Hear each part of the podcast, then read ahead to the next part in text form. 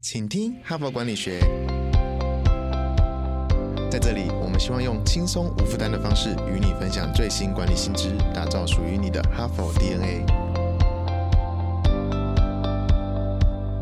我是节目主持人杨玛丽 Mary。大家好，欢迎来到请听哈佛管理学的节目。在今天的节目一开始呢，今天也是礼拜一嘛，所以也算是一周的开始哈。我也要提醒各位听众，我们正在举行这个迈向一千万人次点听的特别活动哈，Live Podcast 人物面对面呢，在四月二十八日的晚上呢，有一场特别的人物面对面，第一次公开呢，邀请听众呢一起来参与我们的录制的过程。那这一次的特别来宾。呢是邓慧文啊，精神科医师哦。那目前呢，这个活动呢即将额满哦，进入最后的报名阶段。所以如果有兴趣的听众呢，你还没报名的，请赶快掌握最后的报名机会。我也要利用这个机会呢，特别感谢一位听众张小姐。继上周呢，一位黄先生大额赞助本节目一万元之后呢，张小姐也非常慷慨的赞助本节目一万元。再一次呢，感谢黄先生跟张小姐，当然还有其他小额赞助的听众，我也一并感谢你们的支持呢，会让我们继续努力。也提醒各位听众哦，如果你想要支持跟赞助这个节目，请到说明栏点击赞助连接，即可开启赞助的功能。那本周呢，我要来分享一个相当有趣的话题，同时呢，我想也是现代每一个人都碰到的一个两难的问题，就是说资讯真的非常非常的多，到底我是要吸收还是不吸收？我要如何有选择的吸收？所以呢，我想那个现在大家的手机啊，每天叮咚叮咚，大家的 Pad 啊，大家的网络啊，啊，社群媒体等等，每天进来的资讯实在是非常的多啊，所以我们这一周呢，啊，锁定一个问题，就是说。面对资讯爆炸的年代，到底我们应该怎么办？哈，怎么面对这么多资讯对我们蜂拥而来？到底如何做选择，然后让自己才不会焦虑？哈，不会茫然，不会无助？哈，所以今天呢，主题呢，这一周的主题呢，就来谈面对资讯爆炸的年代怎么办？所以我现在问大家一个问题，哈，你就是想一下，你有没有资讯焦虑症呢？你有没有呢？好，大家心里想一下。那资讯焦虑症会出现什么症状啊？就是怕漏的讯息感到不安哈。就是根据一些统计啊，现代人每几分钟了就要查看一下手机，有没有人找他，有没有什么重要的讯息进来啊？有没有人呃 email 给他等等哈？就是会很害怕漏了重要的讯息，感到不安。同时呢，我们猛看讯息也不安呐，就是漏了怕不安，看很多也会不安呐。因为我们一直在看讯息，本来想说花两分钟看看有没有谁找你啊，有没有什么讯息进来。结果一滑一滑一滑哈，你有没有这个经验？就是本来想说我看一下啊，就越看越多，一直滑一直滑一直滑，可能就花了一两个小时看一大堆讯息哦。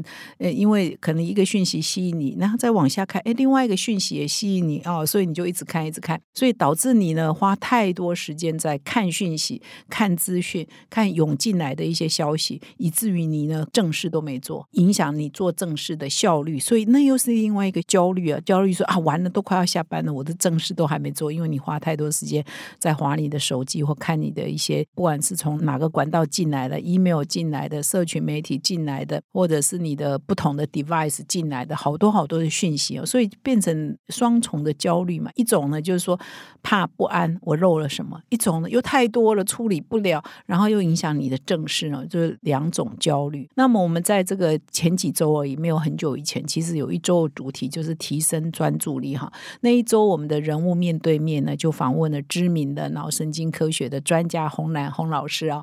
那洪老师那一集的访谈很受欢迎哦，三四天而已就已经。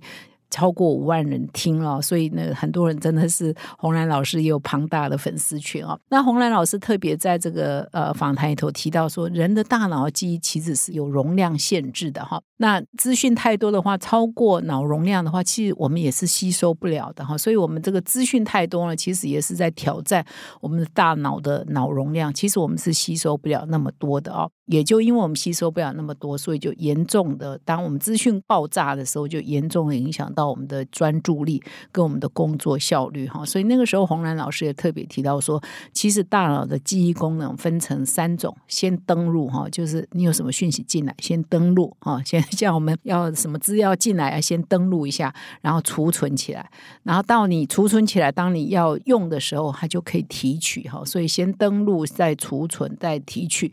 但是当你登录的东西太多的时候，我觉得资讯爆炸的时候，就像我们电脑宕机啊，跑不动了，资料太多了哈，所以大脑的记忆体是不够用的，所以登录很多也是没有用，反而头昏脑胀。所以资讯的焦虑就变成双重的焦虑，一方面呢怕漏了的焦虑，一方面过多也会焦虑哈。所以我们这一周就在谈说，怎么样处理漏了，怎么样处理过多哈，可以让我们可以处在一个比较安然的处在一个现在资讯爆炸的年代。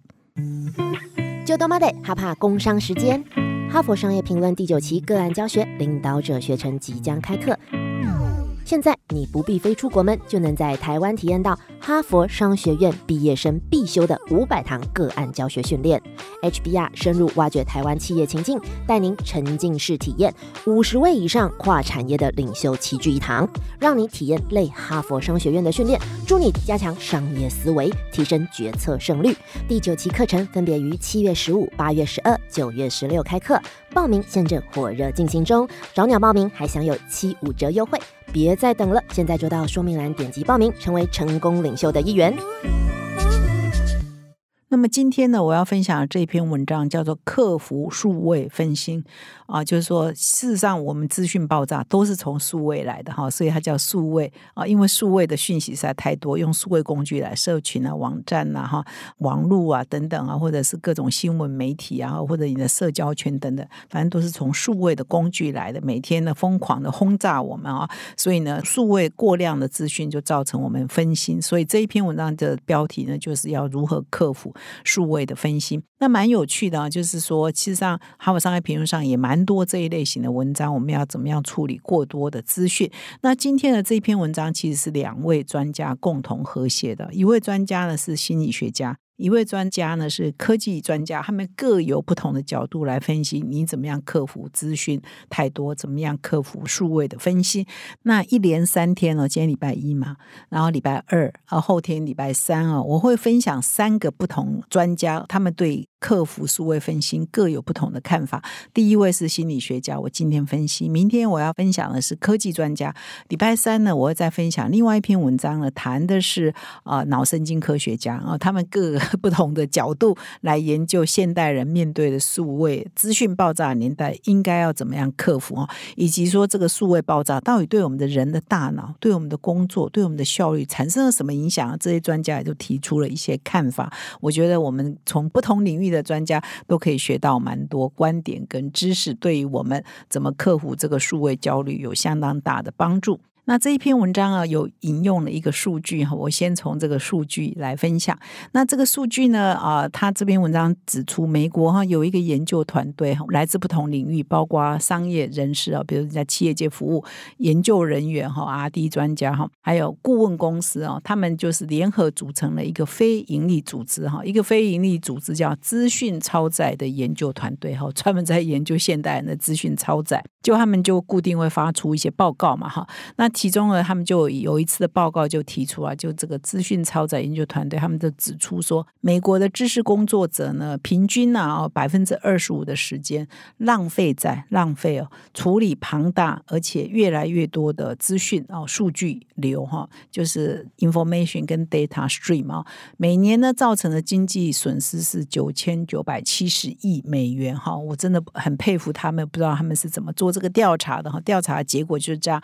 那其实它重要的一个讯息就是说，其实我们每天忙于追逐很多的讯息，日以继夜哈，所以睡醒第一件事情就是看手机，睡觉前第一最后一件事情也是看手机哈。事实上，已经对我们的工作跟生活造成严重的什么分心哈，让我们无法专注。那你浪费很多时间、跟精力、跟注意力去收集这么多的讯息，事实上对我们的创造价值是没有帮助的，反而让我们忙碌不休。然后又无法专注，效率就下降哦，所以又没有办法创造新的价值哈，所以这件事情呢，的确是现代人哈一个盲点哈，一个必须要克服的一个困难，要不然的话，太容易被各种啊新的讯息资讯呢所吸引，然后就影响了我们办正事的时间，而且影响了我们的身心的健康都有可能哈，所以这个美国的这个研究团队其实也是指出这样的一个问题，所以呢，很多人都同意嘛，就是是。你应该要控制啊，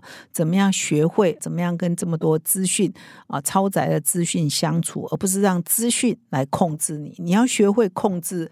资讯，而不是让资讯来控制你。所以应该怎么做到呢？所以这一篇文章就两个专家，一个心理学家，一个科技专家，来共同提供他们的见解和谐这一篇文章。那我今天呢是礼拜一嘛，我先分享第一位专家，叫做心理学家哈。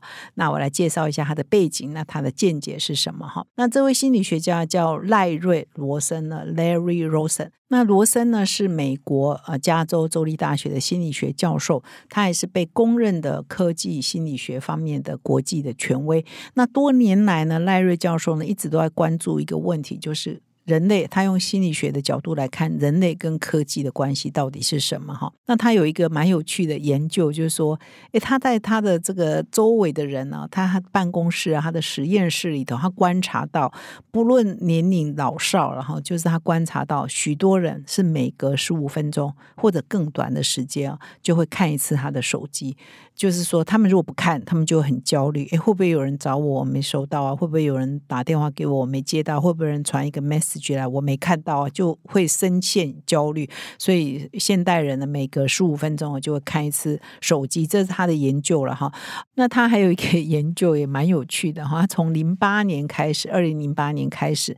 他会做一个不同世代的人跟科技关系的一个研究。他怎么做呢？就是召集三个世代的人，比如说一个是婴儿潮世代，一个是 X 世代，哈，一个是呃 Y 世代，哈，就是反正就是比较老中青不同世代的人。他这个三个年龄层呢，就研究说他们对科技的依赖度有多高。比如说问一个问题：你会一边上网一边做其他事情吗？比如说一边发 mail 一一边做吃你的午餐。那做出来呢？比如说婴儿潮世代呢，可能就比较低嘛。比如说只有百分之五十九回答会，我会这么做，一边发 mail 一边吃东西。那么到 X 世代呢，就 A 六十七。那么到网络世代呢，就变七十五哈。那这个是他第一次做，在零八年的。那后来再隔一段时间以后，他再做，就再加上一九九零年代后出生的啦，或者是呃，如果近期再做，可能就加上两千年后出生的哈，就是说会越做越高，比例越高。比如说原来婴儿潮时代的人会一边。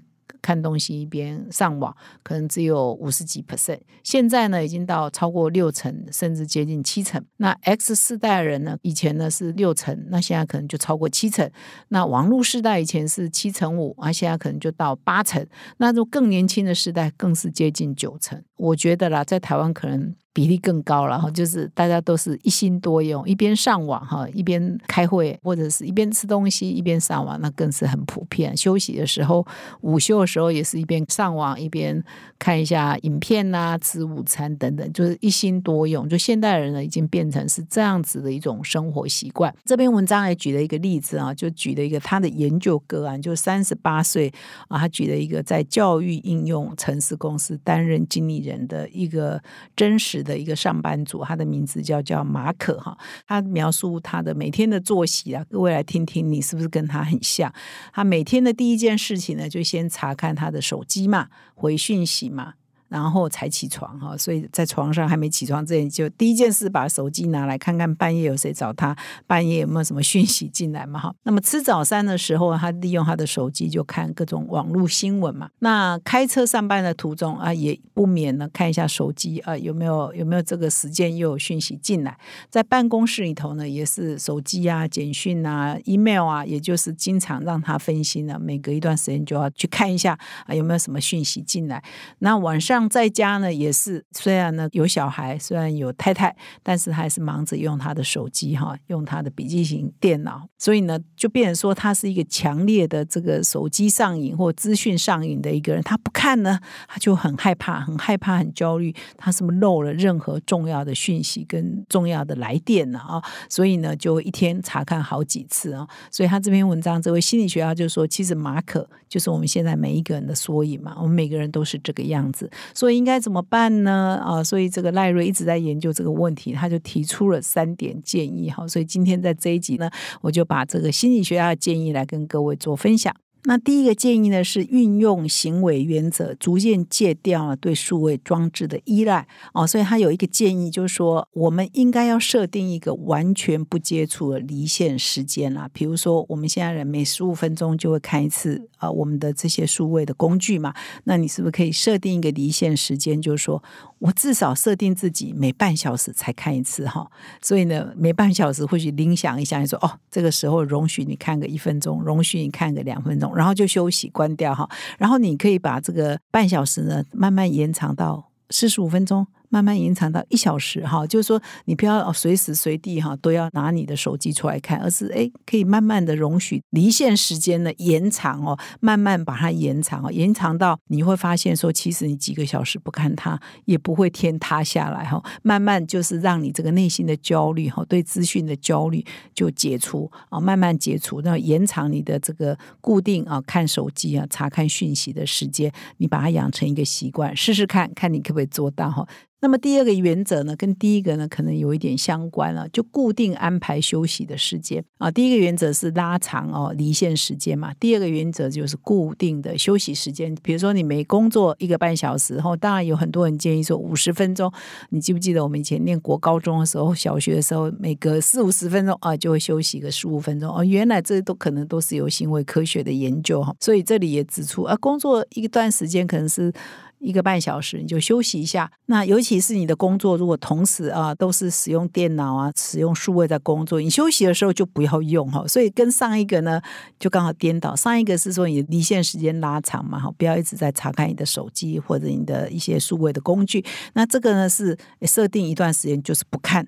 完全不看，比如说你每两个小时之后休息十五分钟，这十五分钟我完全不碰任何数位的工具哈，完全不碰任何进来的消息哈，强迫你自己啊，比如说去走路一下也好啦，去公园散步一下也好啦哈，或者听听音乐也好啦，做做伸展操也好，或静坐也好，反正就是强迫休息哈。所以这也是一个强迫离线，只是上一个离线是说我很长的时间啊，越来越长的时间不要看手机，这个是说啊，我可能。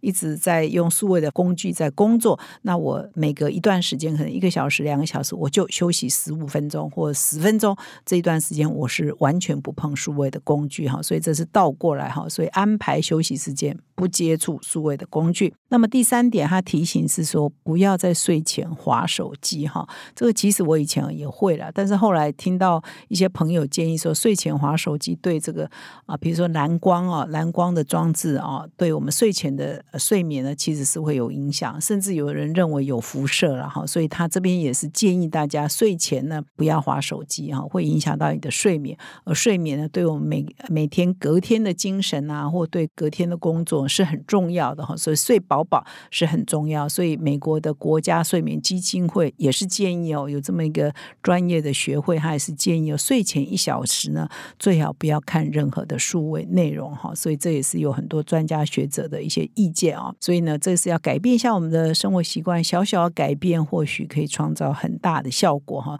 尤其是睡前划手机哈，现在年轻人都是这样，真的你叫他不要，他也改不过来。但是很多成年人啊，或许。可以从这里试试看啊！你如果睡前不划手机，会不会睡得更好？大家可以体验一下。以上呢是心理学家赖瑞哈给我们大家的一些建议，希望对你是有帮助的。感谢你的收听，我们明天再相会。